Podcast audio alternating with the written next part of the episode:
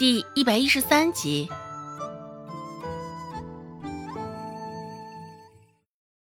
周兴也是猜测，今儿个发生的事情，定然又是他那个三妹暗中搞的鬼，没跑了。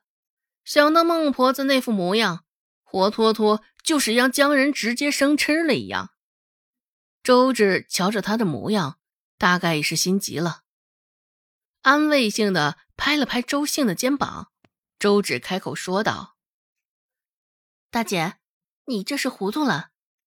按照咱奶的性子，我能躲得过去？更何况身正不怕影子斜，若我躲起来，指不定更是让人钻了空子，印证了我的做贼心虚啊。放心吧。”昨天我能顺利逃脱，今天一定也可以。周兴觉得他这话也是有几分道理，只是孟婆子今儿个的表现与昨日相比，更是令人胆惧。感受到伏在他肩膀上那双小手的温度，周兴犹豫了片刻之后，这才点了点头。想到什么，周芷。又几分不自然的说道：“不过，大姐，恐怕你还得按原路返回。若是被孟婆子发现，周兴偷偷溜出来通风报信，他定然没法全身而退。孟婆子定然会迁怒于他。出于孟婆子这一层面，也定然会受到周成的攻击。”待周兴的身影引入那处的角落，周志这才抬脚往门口的方向走。刚走到门口，脸就被砸了个正着。啪嗒，周芷低头看着落在脚边的东西，是一包药。刚刚砸在他脸上的就是这玩意儿，还好是药包，不是别的什么玩意儿。如果是砖头什么的。周芷还不敢想象他这条小命儿。跪下！你这死丫头，倒还有脸回来！粗犷的男声适时响起。孟婆子还没有发话，一旁的周有贵倒是比他还急。也真是稀奇，平日里畏畏缩缩，只晓得抱着饭碗躲在一旁的周有贵，今儿个竟然还会跳出来教训人来了。周成也觉得有趣极了，没有依着周有贵说的跪下。周成蹲下身，捡起脚边的药包，放在鼻尖闻了闻，一股浓重的中药味扑鼻而来。孟婆子谩骂终究不会缺席，一双三角眼紧紧的凝在周芷的身上。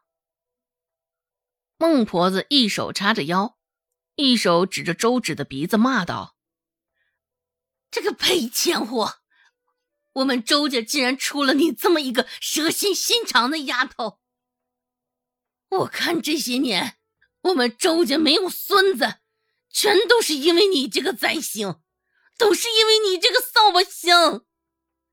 啊，不是你克的，就是你在背后动的手脚！啊！”若不是因为今天小厂发现了异样，啊，我这个孙儿又得被你害了！你这个死丫头，你这个赔钱货！周芷静静的听着他的谩骂，也没有回嘴，更没有动怒，脸色平静，宠辱不惊。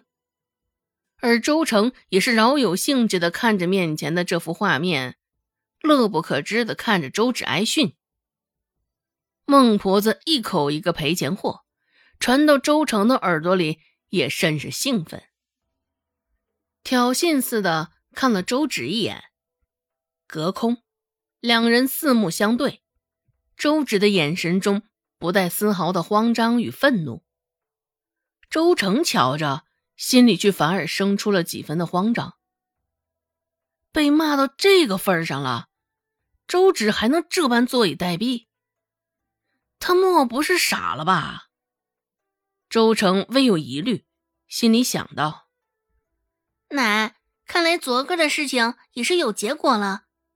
我看这八成啊，也是二姐拿了你的钱，然后去买了药。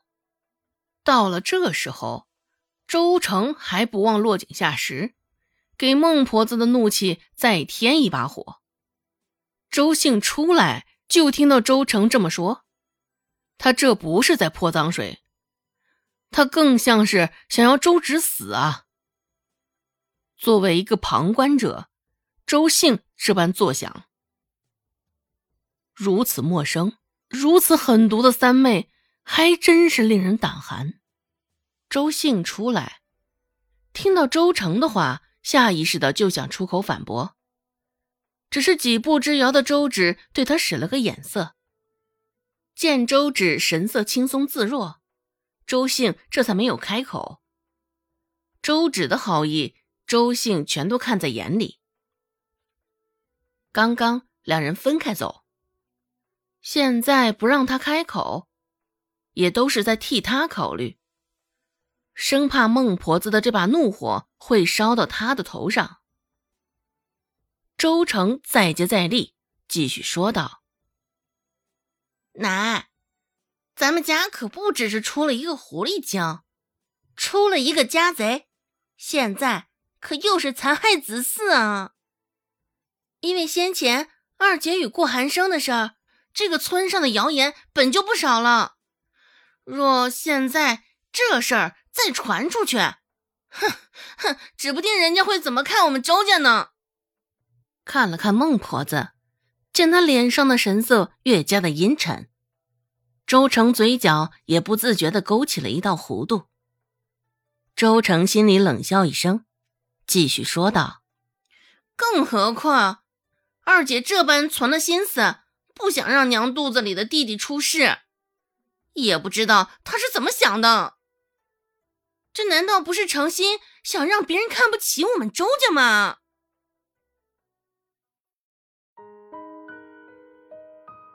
本集播讲完毕，感谢您的收听。感兴趣别忘了加个关注，我在下集等你哦。